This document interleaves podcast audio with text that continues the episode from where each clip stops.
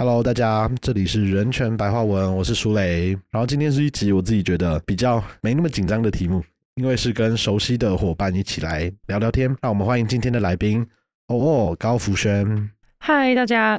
我要讲晚安吗？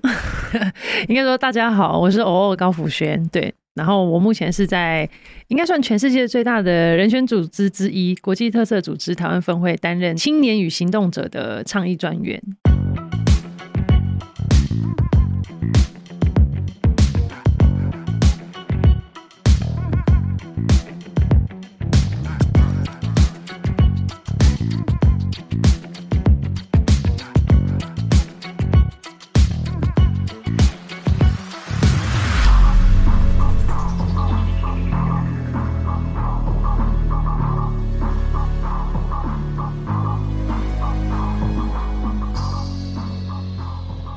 这一次邀请到福轩，我觉得跟前面几次的节目比较不太一样。我们前面谈的可能都是比较具体的公约啊，跟权利，例如两公约或是里面的氏族居住权。但这一次刚好在因缘际会之下，然后跟我接下来又要在 AI 很有名的写信马拉松活动见面之前，就想要邀请他来聊聊。我觉得我自己法白的工作跟 AI 的工作，我觉得很常重叠的一部分，也就是人权教育的一些内容。嗯嗯嗯。然后这一次的题目也是借由我们在工作对到，因为光我们两个，我觉得过去我们会碰到一起在工作的场合，就有例如大港音乐节，嗯嗯嗯，然后有刚刚讲的写信马拉松，而且去年的形式很活泼，就是是不是你们第一次用类似讲唱的活动哦，跟大型的静态展在两个城市举办哦，我们总共其实在四个城市，就是北中南东，我们一定都会去。然后去年就是比较幸运是刚好至少在西部，就是中部。然后北部这边我们都有跟法白合作到，就是短讲啊，然后也邀请到，我们也算预算上面啦，就是有有机会邀请到可能稍微在重量级一点的这个表演者，像我们今年就还有邀请到拍戏少年这样。而且我们接下来在有一次我们两个一起当主持人，就是在幸福和顺那边，也是一个音乐展览跟短讲的混合型活动。对，而且我觉得应该说以废除死刑议题来说，走到。大道城这个地方，然后我们俩又这样搭这个议题，然后再搭配音乐表演，我觉得还蛮特别的。所以我们那时候也是想要借由这些经验啊，今天就想来跟欧欧讨论一下。他也是算是身为人权工作者有一段时间了。嗯嗯嗯，对，因为我目前工作年资差不多算八年，NGO 界不管是本土或国际 NGO，差不多六年的时间。哦，在进 AI 之前是在哪一个 NGO 啊？我在民间司改会。哦，对。然后那时候比较是做呃法案政策，再加上有一部分是做募款，对，就是刚好一半。那你那时候的角色跟现在的倡议专员，你觉得有什么特别的不同？呃，我觉得其实差蛮多。就对我来说，倡议专员的话，我们更像一个呃活动企划的 PM。然后我以前做法律政策相关的时候，因为算是这个执行秘书，然后执行秘书的话，我们可能就会负责专案啊或相关联系，那可能会更专注在一个。可能例如说，我之前有负责这个司法改革相关联盟，然后所以其实会更专注在每一个议题，它在司法上面的细节。但是我现在在倡议专员角色，其实就更尝试要想着这些议题，不管它是诶青年的、原住民的，或是各式各样中国亚太议题，我要用什么样的方式让更多人看见，然后引起大家的注意，或是说怎样可以让大家带起行动。所以手背范围听起来广泛很多，如果议题的数量来讲，变很广，然后手段也变更广，这样嗯。那我想要回到更前端一点点，就是当初，例如大学毕业之后，你为什么，或是有没有一个神秘的契机，让你开始决定，哦，你好像可以做一些跟议题啊、跟人权相关的工作？这个时间点非常微妙，就是如果现在学生来听的话，就会觉得这已经在讲古。就是因为我大学的时候刚好太阳花学运，所以那时候学院的时候开始，哎，我对身份原住民身份有认同啊，然后原住民身份认同之后，我开始说，哎，参与。可能学运之后产生了一些原住民的青年组织，然后再来我就，其实我工作前两年我是在那时候的时代力量，然后一开始是当国会助理，然后才又后来我有浮选，现在今年也一样还是候选人的那个吴真他的团队，然后后来当然二零一八年那次他落选，不过朋友就推荐我说要不要考虑换 NGO 换一个战斗位置，对，然后确实就是以前其实，在立法院是那种。你发一个公文啊，打一通电话，其实委员的关系很快就会到。因为那时候我自己的老板服务范围就是可能原民啊，或是花莲这一类的，本来就比较少人 在关注那边议题，所以以前会觉得哇，打电话或是什么都很快就处理到了，就是只要跟跟那个行政单位说，哎、委员很关心，这个基本上关心马上就送到了。不过后来就老板落选之后，会觉得说，哎、好像换一个防备防守位置，虽然说 NGO 不像 立法院这样，就是相对起来快速啊，可是就蛮明确会发现那种民间或是每一个人的行动力的影响力，会觉得说，其实我每次都会被自己的工工作遇到这些人感动到，就不管大家在哪个领域，不管说哎、法白，其实有时候法白跟我们人权团体合作，我自己也会觉得哇好感动，我就觉得哇大家愿意帮我们，大家一起让世界变更好，这样就会有一个这个契机，就会愿意一直做下去，对啊，虽然说。这个 NGO 的薪资不像商业的那么好，但是但是会觉得哎、还是有这个动力啊，对。我还是要澄清一下，即便像我们这样的商业公司，可能也没有特别好，对，但我可以懂那个感动啦，因为我觉得就是以法白的角色其实很微妙，就是大家都会以为我们是 NGO，、嗯，但其实我们又觉得 NGO 比我们更专业，跟他们更适合的战斗位置，嗯，所以我们自己一直都定位在一个 NGO 的好朋友的角度。对，但是确实是，我觉得每一次包含虽然是工作上的合作，但每次遇到哦，很多时候是比较疯癫的在跟朋友们聊天。但是工作的场合的时候，我觉得大家都会是，我自己觉得蛮开心的啦。对，就是是一个，我觉得不知道大家有没有来过我们刚刚前面讲的那些活动，例如写信马拉松啊，或是呃幸福和顺，更早之前有个海望天光的展览，就这几个 NGO 的题目的场合，对我们这些有花一些时间在做相关议题传播啊，或是企划的工作的人来讲，是一个我觉得蛮舒适的同温层。就是你如果例如那一阵子在社群上面骂的很惨啊，或是嗯对看到有一些人又在那边瞎鸡巴乱讲话的时候，你回到这个场合，你会觉得啊，还是有一些对对，嗯我我觉得有一个事情是，虽然说，因为这这一一不小心，这个看待世界的方式很议题，就是虽然说社群媒体确实会让这个大家言论很两极化，可是真的就是现实生活中你会看到那些哦真实存在，然后大家网际人际网络是非常温暖的啦，对啊，我觉得这件事情很重要。那我自己也会觉得很有趣，因为我过往其实，在很多年前，远超过我们认识之前，我也做过一阵子当时的 AI 台湾分会的志工。嗯然后那时候我做的工作比较单纯，就是翻译一些欧洲呃，例如欧盟啊，或是联合国几个跟公约有关的委员会发布的一些重要的呃一般性意见等等的。然后那时候你会感觉到 AI 这个组织其实是蛮国外导向嗯嗯嗯，就是各国，你可能可以想象得到，例如各国都有像我们台湾分会一样有一个翻译志工团队哦。哦，然后后来我在里面做了一阵子以后，那时候我还没加入法白，然后后来这个模式就暂时解散了。对，然后我后来跟 AI 的渊源，后来那阵子就没有再加呃没有什么互动。就后来在法白，后来刚好在认识偶尔之前，我们其实就跟 AI 有一些合作。嗯，然后后来就发现，哎，其实现在的 AI 跟我们当时想象的好像不太一样。对，就有更多在地化的，而且是更多实体的活动跟大型的串联的感觉。我可以稍微揭露一下，虽然说我不确定会不会那个剪进去，但是 其实应该说台湾分会啊，其实有一些历史，就是例如说我们其实以前曾经总部也想要放弃这个这个分会，因为我们的可能运作状况其实也没有那么好，就可能说哎、台台湾的捐款啊或者是什么的，然后后来我们到其实到二零二零年才正式的独立运作，所以在这独立运作之后，我们其实很积极的在改革，一个部分就更强调我们要跟在地连接。然后去把台湾议题去带到世界上，然后也让台湾知道，其实世界上有很多事情是曾经有人在这个威权时期、威权时期，呃，可能帮助过我们，那我们现在有能力帮助别人，这样对啊，因为我我也觉得这几年 AI 给我的感觉跟其他的可能 INGO 有一点点不太一样，它真的嗯至少在这几个我们刚刚前面其实聊到的，就有很多题目，包含原住民族、嗯，呃青年儿少，嗯。然后呃司法正义，对，然后甚至酷刑啊、气候变迁都是你们的守备范围。对对对，那在这个过程中，因为你也待过其他的 NGO 啊，甚至嗯。刚刚跟政治比较相关的工作，对。你，觉得这几年大家在做这些议题啊，或是所谓倡议的方法，它是不是有不断的在更新，或是有更多的花样出现？我觉得，我觉得这是绝对。我觉得有件事情是很明确，是我们想要让那个生活跟议题可以结合。就对我来说，是大家更更把这个生活的样态，然后你想要去实践，怎么样去把议题让人看见的方式去跟生活结合在一起。对，所以，所以我觉得，就是作为一个 NGO 工作者，你认真的生活跟看见生活很多样态这件事情，其实很重要。不然，我们其实没办法跟群众沟通。对，所以，我们是不是可以说，像这些不同的类型啊，跟媒介，它某种程度都可以是一个广泛的人权教育的内涵？嗯，对，我觉得是。那自己这几年你做过，你有特别喜欢的类型吗？或者你心目中完美的，就是觉得啊，人权教育就应该这样做的 demo case 吗？我觉得应该说，我觉得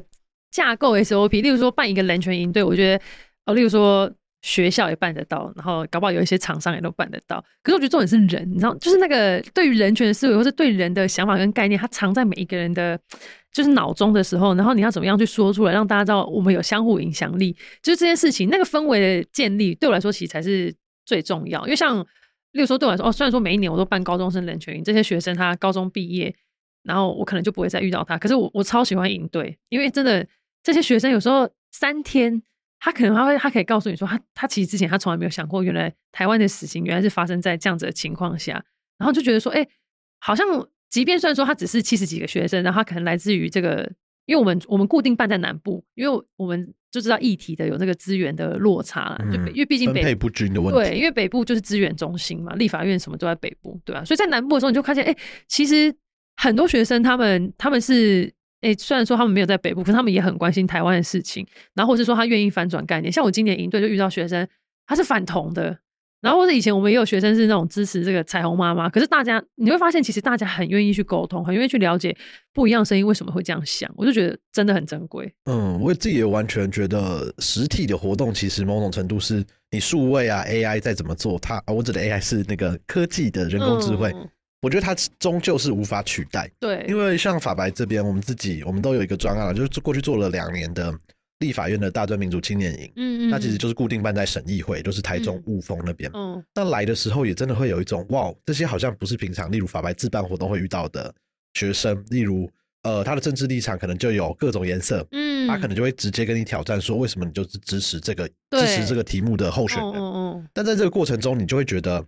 我每次都会办完这类活动，就觉得很多人在那边吵说什么哦，我现在办的活动都没有年轻人来啊，年轻人不关心了。我心里都会觉得，感觉是因为你活动办太烂。对，我觉得是，或者说你在你你没有在乎青年世代怎么想。嗯，对对对。因为我觉得这个主体性，我也是觉得，老实说，我觉得现在有在办活动的，不管组织然后公司，嗯，大家的竞争意识跟危机感是强的，因为大家更有资源的人更有呃。号召力，或是更好约到，例如讲者啊的团队越来越多。对，那你怎么样能够捞得到人来，然后可以 sustain 你们？例如每年都有办法把报名人数都报到满啊？嗯，你就其实得一直跟得上你的受众在乎的事情。嗯嗯嗯，真的，这很重要。那我今年想要在呃，不是今年这一集，也想要再请欧欧可以跟我们分享一下，因为我们今天还有在一个，我刚刚突然想起来神秘的活动，嗯，就是一个有外国的 NGO 来台湾的一个。小小的工作坊有碰到面。哦，对。对，因为我觉得 AI 有个特点是，其实你们在国际上因为有更多不同的分会嘛，所以你们不管是在处理议题的角度，其实我觉得它有时候会是更除了在地化很重要以外，嗯，它有时候可以让台湾的观点跟世界各国在做同样议题的观点有个交流的机会，嗯，那那个工作坊对我来讲，像我当天就听了很多马来西亚跟新加坡看待死刑，嗯，跟在看待因为意义。就是所谓的异议分子而入狱的一些状况，对我来讲自己是蛮震撼的。嗯嗯，那你自己也有蛮多出差或是跟这些国外的 NGO 人权工作者互动的机会。嗯，你有没有觉得有一些你自己印象也很深刻，可能是蛮适合导入台湾社会的一些不一样的倡议模式，或是觉得印记忆很深刻的，重新讲记忆很鲜明的一些故事？好啊。因以目前来说，因为我们自己呃，全球就是五大洲、美洲啊、亚太区域什么，大家都有各自一些小团队了。然后，因为像我是负责就是这个青年跟行动者相关的业务，因为我们青年是包含儿童的意思啊。然后，所以我们每半年会大家会先线上分享，就是哎，我们最近大家做过什么行动什么。然后我超喜欢菲律宾有一个，因为我们写信马拉松是全球都一起做，他们骑机车。然后带妻子，然后类似就像台湾这样环岛，他们就停在哪里，然后就找大家行动写信。然后我想说，哎靠，超屌！我觉得我在台湾也做到，我们台湾比较小，然后要环岛绝对没问题。看那个台北桥的机车就可以发多少份？对对对，就觉得哇，就是他们居然做到这个，我们怎么会没有想到呢？就是在台北，大家 U bike 为什么？其实就算你不敢骑机车，你也有 U bike 可以。那所以，但那个时候我们就有，因为我们有外县市的学生的这种行动者的团体，然后他们也有上来听，他们就觉得，哎，对我我在，因为他们在外县市其实就更常骑车啦。所以他们就觉得好像这件事情做得到。然后我觉得有一件事情是，以我自己，因为我比较常在这个亚洲太平洋地区跟其他同事，不管是实体的，我们搭飞机去见面开会，那或者是线上的，我觉得像我今年就有一个是移工议题，那是我们在见面之后，印尼分会的人他就邀请，因为其实印尼输出这个劳动人口在亚亚洲各个国家都有，所以他就叫我们回答，就是请我们去找台湾其他的 NGO 伙伴，还有我们自己行动者来回答，就是台湾的移工的状况，然后我们亲自来讲，我们有机会可以一起怎么解决，对啊，因为也让我们知道说，哎、其实他们自己国人也很关心他们的输出这些劳动力的状况，一直有有一些情况，这样对啊，我觉得这都对我来说都 蛮印象深刻的，嗯，因为我觉得人权议题有时候它其实既在地，但又很国际。对，就你可能一样的题目，例如移工好了，嗯呃像人口输出国跟人力进口国，像台湾跟日本或是韩国的角度，就会嗯完全不同。对，那你自己觉得，呃，像国外有很多像刚刚讲的机车啊这些嗯分享，你觉得为什么这？我觉得应该是一个趋势吧，就是各国或是在做人权题目的任何组织，其实都很强调儿童，就是怎么跟下一代沟通人权议题的重要性。是因为这个族群，因为老实说，它人口也不是特别多，但你嗯觉得为什么大家这几年好像都把，例如呃，我们某个题目想要沟通的受众，嗯大家都会拨蛮多的预算跟资源在想要让所谓的青年，我们这边讲的儿童，我回复一下，就是嗯我们的定义比较像是就儿童权利公约里面，他讲的是未满十八岁的人。嗯嗯嗯，那你觉得这个受众对于这些人权议题团体或是人权题目的工作者来讲，为什么重要？我觉得我们自己有在做统计啊，就是超过十八岁以下的人口，差不多是全世界的三分之一嘛。那当然，不论每个国家的发展情况什么，但整体来说是这样。我我们自己有一个我自己啦，就当然工作上也是，我们有一个信念啊，就是我们现在成人所做的决定，都在决定他们的未来。然后他们其实，因为有有的国家的儿童，他们其实，嗯，他年纪很小，他其实就要起身面对那个环境是成人逼成他必须，你从小就必须面对，不管是种族歧视或者是环境在变迁，你会失去家园，那都是成人造成的。所以，所以我觉得有意识的去让儿童也直接来决定他们的未来这件事情是很重要。啊、另外一件事情是，我觉得大家也开始意识到我们太常弱体化他们了。就是他们虽然说他们未成年，他们需要成人的协助，不管是呃财力啊，或是照顾什么，可是不代表他们没有想法，或是他们没有能力决定自己的未来。我觉得这个概念开始慢慢的有有出现，所以这也是为什么我觉得至少在工作或人权上面，这是一个很重要的趋势啊。对，那你觉得跟这一群受众，嗯就是未满十八的学生们沟通人权议题的时候，跟你可能，因为我我知道这个礼拜就有一个游行嘛，对你可能遇到的更多会是呃很多成年的一般大人的沟通。你觉得两边给你的回馈，或是有没有什么很不一样的地方？我我觉得，我觉得有有一件事情是会很妙是，就是我我要开始适应他们对于可能历史或是有些脉络的解读不一样，因为他他已经很长很长，就是习以习以为常。例如说，呃性别就对啊，性别光谱本来就很广泛啊，然后或者是说，哎、这个原住民本来就原住民，他对他来说，他其实没有经历过说，哎、以前还有人叫人家三包或是什么三地人什么这这种年代，所以他就会。不知道说，哎、为什么有些政策或制度对他来说有一些脉络，就是以前的人造成的脉络，对他来说，那真的很像从来没有发生过的事情。对他来说，他自己站在一个新的自己的讨论点，讲一个比较我自己个人比较偏激，不代表这个公司。就我有遇过志工，他就跟我说：“哎、为什么你们都做的事情那么像民进党？”我想说：“哎、我有吗？我做事情有点像民进党吗？”他说：“你为什么都不给就是那种像国民党机会？他们搞不好也会变好啊。”然后就觉得啊。全新的想法哎、就是对他来说，就是他真的从来没有看过或是感受过那个那个年代，所以他来说觉得哇，就是我们现在大家都太左了，你知道吗？我就这样想说，哦，我突然可以理解，或者说，啊，年轻人投票行为什么的，就突然可以意识到说，哎、这也是为什么大家在年轻世代之间找到新的这个生存空间的感觉。那你觉得这个现现象或你这个观察，嗯，它有随着呃，或它会是你考量未来你们要怎么做倡议的一个评断标准吗？我觉得会。然后我觉得最像我们自己今年全球会员大会，因为我们工作的关系，他每一个国家会轮流要派出这个二十五、二十四岁以下的青年代表去开全球会员大会。他就讲一个东西，他就他们就说你们用的这些词都太学术了。人权的这些东西的词太学术，对他们来说，他们这个年纪根本都还没读到那，怎么有办法跟大人抗衡？然后就觉得啊啊，对耶，真的是我们不能太常觉得这样讲还政治正确，就是好像还还是要记得怎样沟通最方便。然后，然后我觉得他们也年轻人这也蛮微妙，就是当然各国文化影响，他们使用的语言方式也都不一样。就这一点，我也是努力学习。对，那你们有考虑过？呃，我们刚刚聊的比较多都是实体的，。对对对那，像是你们呃，不管你的工作或你个人，嗯你觉得像是因为这几年很多人在担忧嘛，就是年轻人都只看 TikTok，、哦，那万一 TikTok 上没有相对应他们觉得适合、希望给他们看到的内容，那他们都被洗脑了怎么办？这一题你们有讨论过吗？没有，因为其实应该说我们在还蛮妙。我们其实，在儿童跟青年这一块，确实我们有一个倡议是针对 TikTok，可是我们其实担心的不是洗脑，是他们的心灵健康。就是因为那个演算法会让他们心情不好的话，你会就是更不好。像今年就有发生说，哎，有有有学生自杀，可能他死掉之后，他过世之后，他父母打开他的 TikTok，然后发现持续投放就是这种很哀伤的东西的那种内容给他，然后，但是我我觉得就是。然后有一件事情是，就是新的世代，当然在经历疫情之后，他们其实跟人之间的社交比较少一点，那个形式改变。所以其实我我反而担心的其实是，就是哎，他们没有机会彼此社交，知道他们其实搞不好大家有共同或是你可以合作的地方。我我反而不担心他们就是想法偏激，因为因为像成人就是想法也会有偏激，他只是没有表现出来或是没有说出来。对啊，因为我们最近一直都会被问到这一题，然后在。各种场合，像我前几天去了一个在讲媒体素养，嗯，有理所当然会被问到说，那你觉得，呃，题目可能会是问说，你觉得现在的像短影音啊这些，会不会让乐听众？呃，比较难听点，叫弱智化，或是乐听众会不会变笨？哦，对他们会说他们的脑会变成这个短语音化这样。对啊，但我觉得，当然我不是脑科学专家，就医学的那些东西我没办法回答你。对，但老实说，你说我只看例如六十分的内容会不会变笨？我自己也都会打上一个问号。嗯，因为老实说，虽然看法白的短影音，就看到很多落意、很多光头，嗯嗯，但是我觉得看我们短影音，你看越多，你只会越聪明，因为至少每一集我们可能都会有一个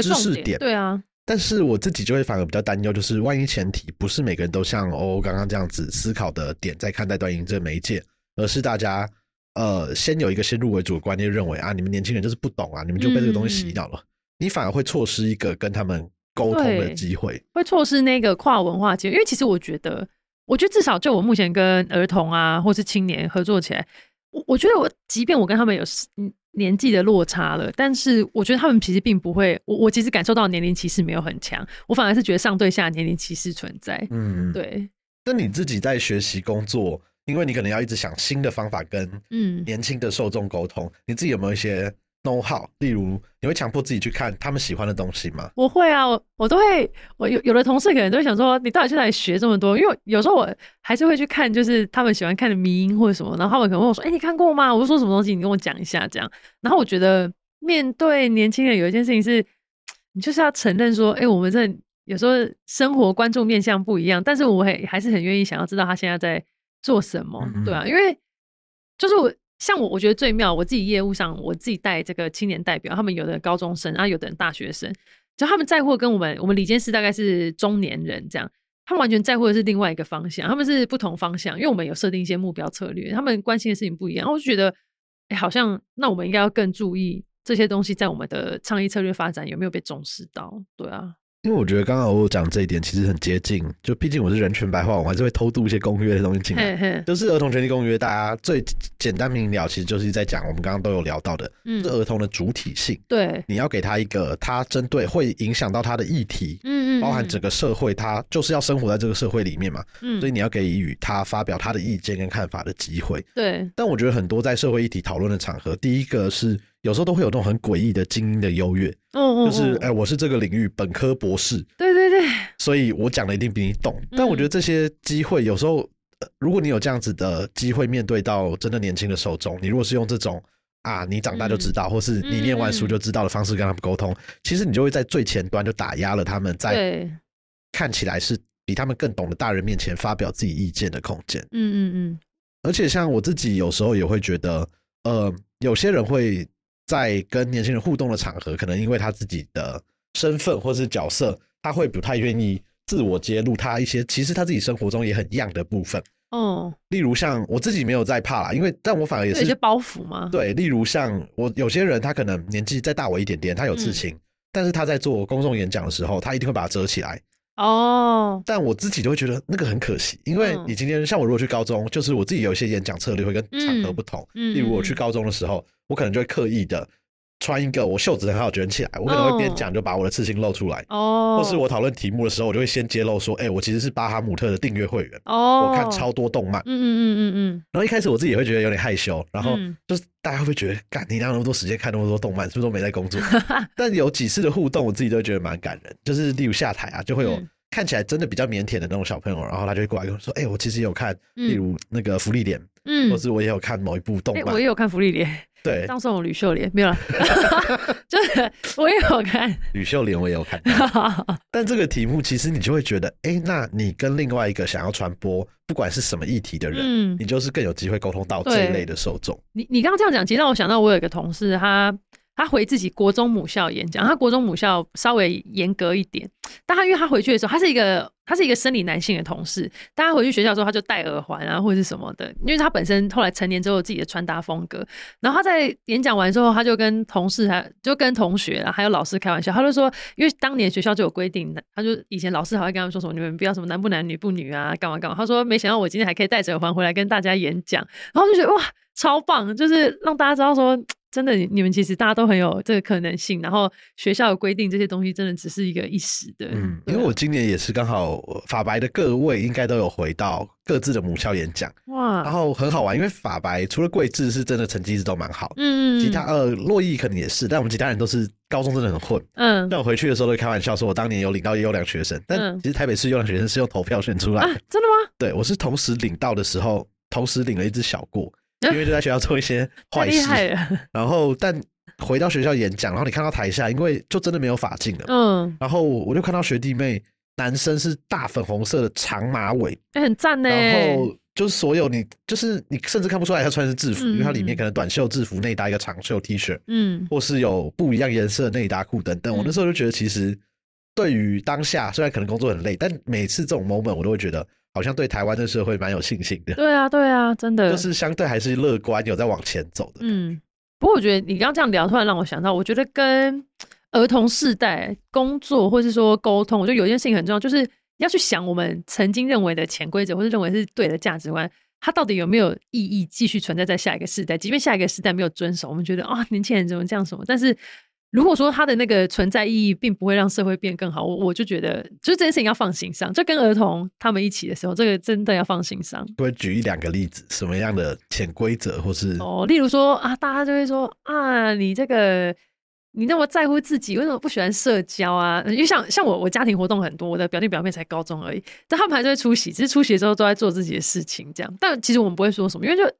不用强迫他们，因为就他们就已经不是大家庭生活环境或什么，但但是这不代表说他们不跟我们社交，他们就不关心我们，或是说我我们之间就没有这个家人之间的亲密感什么。我觉得也要去理解说，哎、他们的社交模式改变，或者是说，哎、社群媒体他们。本来就不像我们以前那样写日记这种年代风格，或者以前还发脸书图文并茂，就不是这个路线的。嗯对啊，对啊，我我就觉得，我就觉得，哎、他们可能真的想法不一样，什么，他们就更影像化世代啊，对啊因，为有些事情听起来这样好像不是好或坏，对就是一个不同的世代会有，状况。那你觉得在这几年的这样跟儿童共事啊，或是呃一些活动的过程中认识的时候，嗯你觉得呃要什么样的活动或是进行的方式，是真的能够让他们感到比较自在，愿意讲出他们对于某件事的看法？嗯，我觉得做以我自己来说啊，做人权工作，你要先了解你自己是谁，不要去想说你要包装什么。因为我们每个同事出门演讲，我们每个人风格都不一样。可是我觉得至少要让大家知道说，哎、我是愿意的。然后，即便你今天真的有错，然后你你可以被挑战，这些事情你要让他们分享。就你至少，我觉得那个是双向的，你要先展现出来，你愿意接受这些东西的沟通，然后才这是一个基本啊。对，那如果以形式来讲呢，例如你觉得单向的讲座，或是可能比较有互动的工作坊，对于这个世代来讲，他们会有比较喜欢哪一种模式吗？我觉得互动啊，因为这种单，我们自己当学生实习的时候，已经听过很多这种单单向输出，而且疯狂输出，给我两三个小时的课，就是要听到什么东西真的很难，然后你也不太知道、啊、想法或回应什么。我觉得互动很重要，然后你要让他有，我觉得有机会让他去知道说，哎、其实他的意见很重要，然后他的意见我们真的有呈现。我觉得这也是为什么社群媒体发展，我们鼓励大家，你 PO 我们东西，我们转发，让他知道。我我们其实真的有在在乎你，有在回应你，我觉得嗯这就很重要。对啊说就是 tag 你们，你们会分享这样。对，或者是说有时候他们会可能会私讯，或是问更多。然后我觉得适时的被回应，就是在我们能够回应的范围内去做到，我觉得这都这都是展现出来一个跨世代合作中很重要的一环。对因为这边我不得不说，我觉得 AI 真的在实体活动的互动设计上很强。因为我们之前就这几年刚好法白有幸都有机会是筹划整个大港开唱的 NGO 村，嗯然后那个现场，我觉得法白已经算办过非常多大大小小活动，嗯但那个每年都还是，因为我大概都是我主后那个整个规划，都还是让我很紧张一个现场，嗯因为它毕竟就是台湾，我觉得这几年不是第一就是第二最大型的一个音乐活动，对，而且他来的人次，老实说，大家都是为了那些 line up 去，嗯没有人会对为了，呃，像我自己这两年都是参与共生音乐节的受众，嗯嗯嗯，两边就很不一样，因为共生大家是为了议题去，对当然 line up 也有，嗯但是大港就是很直接粗暴，就是你今天有大团来，对有我的粉，我很粉的一个明星过来，嗯大家就会去所以你要怎么样在大家可能只是路过摊位的瞬间，就让群众愿意跟你互动，我觉得嗯。很难。然后有很多每年我觉得都有十来个不同类型的 NGO 去嗯。那个互动的小游戏啊，嗯跟在现场的人。今，年哦对，今年今年嗯。二零二三，我就觉得嗯，果然是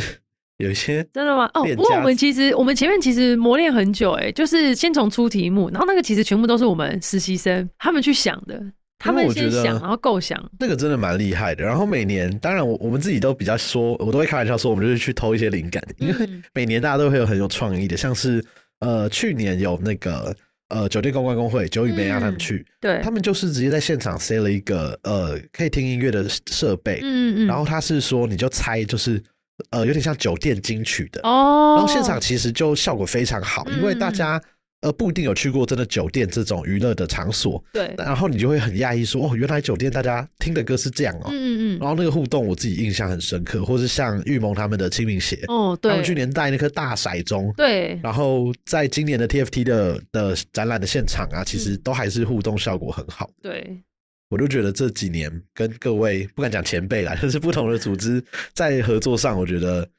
真的会觉得好像有更多不同的方式可以沟通我们以前传统想象只能用讲授的方式传递的议题。对我，我觉得像人权教育这一块，真的对我们来说，我们也不是说马上大家认识我们之后就一定要采取行动，而是你你知道有这个概念，或是你知道其实世界上也有人发生事情，或者是你知道有人你你可以帮助到别人，这都很重要。然后所以像今年哦，我花了两年吧，下个月会下礼拜会发布。我的桌游终于要上市，对我们做了一套桌游，我们结合了近四年我们救援的四十五个个案，把它做成一套桌游。哦，好期待，因为我这个我也听了很久了。对，这个桌游在弄好久，要弄了两年。我觉得那我们刚刚讨论比较多，就是很群众、很公众的议题。嗯嗯嗯，那最后一部分还是希望回到人权工作者本人的一些题目，好，就是像你自己做，我觉得我们俩的工作性质比较像，就我们可能不会是做到某一个题目的政策研究那么深。嗯当然，有些题目我们会比较熟悉。对，那对你自己来讲，你一年要接触到这么多不同的人群题目，嗯有没有你比较在意的几个，例如公约下面的权利啊，或是比较就你一定躲不掉你自己的本命题？哦，本命嘛，当然这个台湾的审查最算很常审查这个两公约嘛，公正公约跟金色文公约，然后明年会第一次审查这个埃塞公约，反、哦对嘛？这个跟一切种族歧视有关的。然后我觉得儿童公约也是，尤其是我在工作现场，因为我们我自己因为工作的关系，我我几乎一年我可能去学校跟学生演讲，我从国小到大学都有去讲。然后，所以，所以其实儿童公约，然后明确让大家知道你的这些权利，你到底怎么样在生活上结合，我觉得反也是很重要的。我甚至也有跟教会合作过，就是 的演讲。对我觉得儿儿童这件事情就会显得很重要，就是他他会让大家回顾到你自己，你你怎么成长的。然后，因为我的年纪刚好身边很多朋友成家立业，我就开始观察他他怎么样去把概念带给他的子女。然后，其实你就会发现他有没有这个。就例如，例如说儿童的话语权呐、对不对？他自己的他的受教权啊，这些东西，其实你就很明显就会看见，就是大家有没有在落实这样，对啊，但你自己有没有觉得，像这类本命题，嗯，特别容易感觉到挫折，在推动或是这些题目如果跟你心中设想的发展，嗯例如审查报告或是修法的走向不太一样的时候，是不是比较容易戳到自己的一些痛点？会，但我大概二十五岁那时候吧，哇，啊好焦虑，我就觉得哇，就是事情啊，社会可能一些情况一直发生啊，或者说，哎、有有一些比较不支持的政治人物，他们可能也也有继续操作这些题目，那时候蛮挫折。但后来就有其他人跟我分享说，就是真，我觉得真的要记得一件事情，就是我们要去看见那些明确并且实际可行的目标，它它就是在一个大计划方向里面我们去达成的，因为如同我们的生命也是有限的，我觉得这样讲很怪，但是生命有限，我们也不知道明天会怎样，但至少我们有有去尽力做到，对啊。然后我觉得就也也算是说啊，人权工作薪水没那么少，但至少我在这边，我我的环境或是遇到的伙伴都让我觉得我很满足，这样对啊。因为我觉得呃，像偶尔的角色嗯会蛮特别，会想要跟你聊这一题的原因，是因为我觉得有些呃倡议组织它选题很明确嘛，例如它可能就是专门做环境的，哦，对，或是它专门做族群的，嗯，所以它的甚至没有什么本命题好问，因为它对整个组织的目标就是。呃，很多人都会讲，我的目标就是要消灭自己，嗯，所以他们嗯倡议的目标就是要让他选定的这一题对能够执行。对，但是我觉得欧欧刚刚的分享听起来让我觉得，其实呃某种程度是更理性科学的一个角色。我指的不是说单一题目的进展或是倡议不好，嗯只，是我觉得两者的就套一句唐福瑞导演的话，就是大家都有自己的战斗位置。对对对。那如果像欧欧这样的角色或工作，就你要接触到很多题目，你如果因为其中一个题目的某些进展不顺或什么，你就嗯太卡住，或是呃过不去某一个坎的话，它可能就会很影响到你的呃身心状况啊，或是你的动力。我我觉得绝对会有有，因为像我们每天收到信哎，你说全世界都啊，全世界都到处都发生事情，就是这边好不容易救出来一个，但是搞不好别的国家同时间又发生别的事情，所以我觉得他他其实也也是一种，我觉得对有的人来说它会是一个创伤，可是我觉得也要不忘记说我们。这个世界也有在改变，或是它持续有还是有好消息发生，不然我们其实没办法，因为我们自己公司也六十年，台湾台湾当然三三十年啦，但我觉得我们能够这样走走一个时间这么长，什么那那个都是算是大家有在努力，有在改变，对啊，但你是一直以来都这么听起来成熟稳重吗，当然没有啊，以前都觉得哦。搞什么？是整我吗？怎么那么难瞧啊？这不就对的事情？就会觉得啊，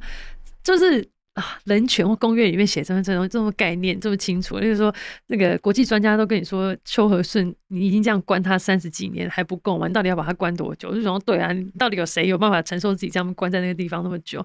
就觉得就会觉得中华民国是在调皮什么这样？对啊，那你以前自己有印象最深刻的那个挫折的题目吗？最挫折哇，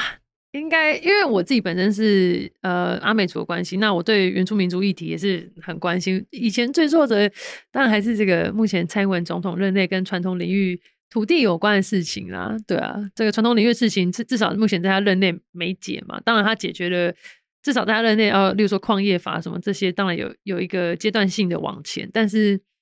你说传统领域这个这一题真的蛮挫折，就是也看到前辈说用很明明确的他们的行为去表达这个控诉或是制度，但是看到好像哎、有时候大家有，我觉得还有一个心情是，当大家长大，或是当你身边人开始遗忘的时候，像我有时候跟实习生聊，我就说啊，台东的美丽湾饭店的事件，他们就跟我说那是什么？我说啊，哇塞，大家都忘记了。我想说，那我们的东海岸到底怎么办？这样你知道，内心还是会有觉得说啊，这个世代一直长大，但是有些事情被忘记，然后他他被放往后放了，就会觉得啊，我是不是要有义务要做更多、啊？但这这样真的会把自己超害掉，对啊，这也是我最近在告诉自己要练习的课题啊一。些人生的课题。对对对，没错。那你自己呃，例如遇到刚刚这样比较挫折的状况的时候，你有没有一些应对的方法？是这几年你发现，哎、好像对你自己来讲蛮有效的。我我觉得就是要明确的去，我觉得要去看到说，诶、你，我觉得这概念大概是这样啊。你看到半杯水，你到底是看到半杯没有水，还是它那边有半杯水是满的？这么有哲理的，我觉得这算是，因为不然的话，你永远都觉得我没办法达到那个目标，然后你永远都会一直挫折。如果没办法，这是这样的话，你就一直有创伤，你就面对所有事情。但有时候都会有转机，像我最近看一个书嘛，有一个 NGO，他们有一年。他们是一个环环境类型的 NGO，这样，然后他们不小心，然后他们的怎么建材什么都超环保，就不小心发生火灾，整个组织都烧掉。但是他们重新寄给所有支持者的信，他们就写说，因但也因为这场火，让他们看到抬头看月亮的时候，看看起来月亮更亮。然后我就觉得，哎，他们其实也让大家觉得，他们其实是很努力在面对挑战的，嗯对啊。不过我觉得面对挑战有件事情，就像我们知道伙伴在哪里，就例如说法白这间公司对我们这个媒体公司，我是我们的伙伴，那我们也知道 NGO 有其他伙伴，然后捐款者、行动者，或是课堂上面，当然我们不能说全部的学生，但我们也不能确保说有一些滑手机的学生，他他其实搞不好也默默的接受了这些人，他们都都是很重要的人。对，嗯，我蛮认同伙伴的概念，因为我今年印象最深刻的是，其实今年我今年做很多题目，可能嗯包含酷刑啊、数位性暴力。那以前像是数位性暴力跟酷刑，这比较像我很在意的点，因为我就嗯觉得它带给人心理的创伤远大于这个行为的本质。对，然后我觉得是一种相对可能比肢体伤害，例如打断你的脚更嗯，恶性重大的行为。对，但今年因为呃，老实说也是不同的专案，然后突然进到了原住民族议题的嗯嗯嗯，的世界里面，然后我大概做了到我们今天这个访谈吧，可能之前加起来大概有十来个访谈，嗯嗯嗯，然后讨论了很多不同，包含狩猎啊，然后什么叫做呃 First Nation，嗯。然后呃不同，例如语言的保存跟呃从原原乡的角度来看，什么叫做文化品权好了。嗯嗯嗯。然后这些题目看完以后，我觉得当然是让我有更多了解，嗯然后越来越 respect 不同角度，因为有的是 NGO 工作者，有的是学者，嗯，但真正让我觉得，哦，其实大家是一起在做一个大家很在乎的事的时候，是今年的阿米斯。哦，然后我我更意外，因为我不是第一年去阿米斯，然后我也嗯。不是第一年去阿米斯工作，嗯。然后这一次去了呢，当然也是跟署命我们前面有一些呃不同的专案合作，他来帮我们讲一场用自己的母语创作的讲座，嗯，然后我们有一个访谈以后，我们去那边办了一个文化小教室。嗯嗯，那从整个筹备的过程呢，我都觉得，呃，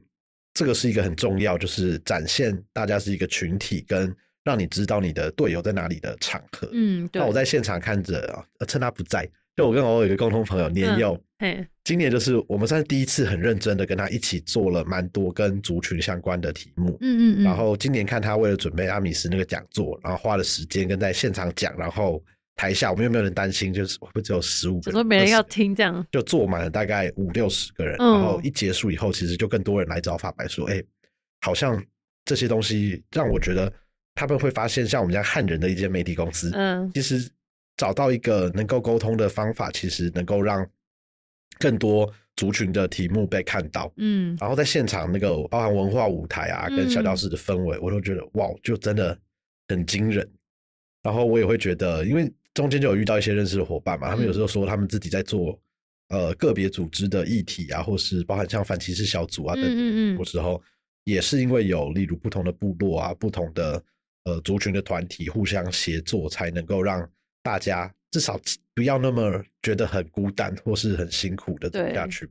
我就觉得很推荐，下一次阿米斯应该大家都要去。真的，两年后大陆预算上，我觉得都可以去一下。对啊，而且我觉得其实很划算的，你用那个 line out 的数量来看，对对对，而且舞台非常多，这样对。而且现现场其实，因为大家都非常有自己，真的是带着自己的母体文化去交换。即便你只讲阿美族啊，现场的阿美族的丰富程度真的是非常非常高。我第一次就是学到哦，就是河里河边的，嗯然后靠海的，对对对然后在靠山的，大家吃的东西或是可能有一些小小的文化上都会有自己的故事。嗯嗯嗯，那最后也想要衔接这个来问一下哦，如果未来啊，因为我知道你明年可能有一小段休息时间，没错。那如果要给你的后继者或是、嗯呃更年轻，因为我知道你也跟很多更年轻的人权工作者很常在共事，嗯嗯嗯，那你会想要给他们什么样的鼓励或建议，让他们例如未来面对挫折的时候，也跟你一样找到一个能够自己解决的撑下去的方法？当然，什么工作都是做你跟人有关的事情。我觉得，如果有时间，先了解自己，然后看见自己的伤痛，我觉得这件事情很重要。因为，因为其实做人权工作很容易，大家不小心会想要去征服自己的创伤，去把你曾经遇过的创伤投射在你好像去帮助别人上面，你就解决了你的创伤，然后一直忽视帮助别人。你一定要先照顾自己。真的，世界上随时都有事情在发生，然后没有任何事情比你自己更重要。这是这个，我觉得做这份工作你一定要记得的。对，真的自己要摆在最前面。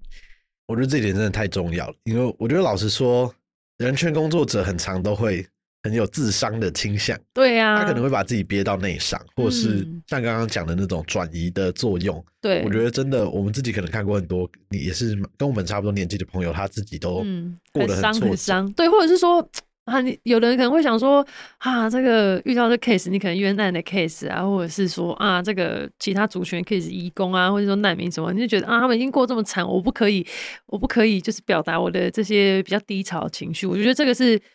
绝对要算大忌啊，这个会越伤越严重。对啊，好，我们感谢哦，最后给大家的一些小 tips。嗯我，们希望我们每一集最后这个鼓励的，我们未来可以把它录成一个 睡前的有声书，真的，请大家放下之后好好睡觉。对，把自己当成催眠，你就一直听他们讲，搞不好会好过一点。对，那我们人权白话文今天就到这边啦，谢谢哦，谢谢谢谢苏磊，拜拜。拜拜。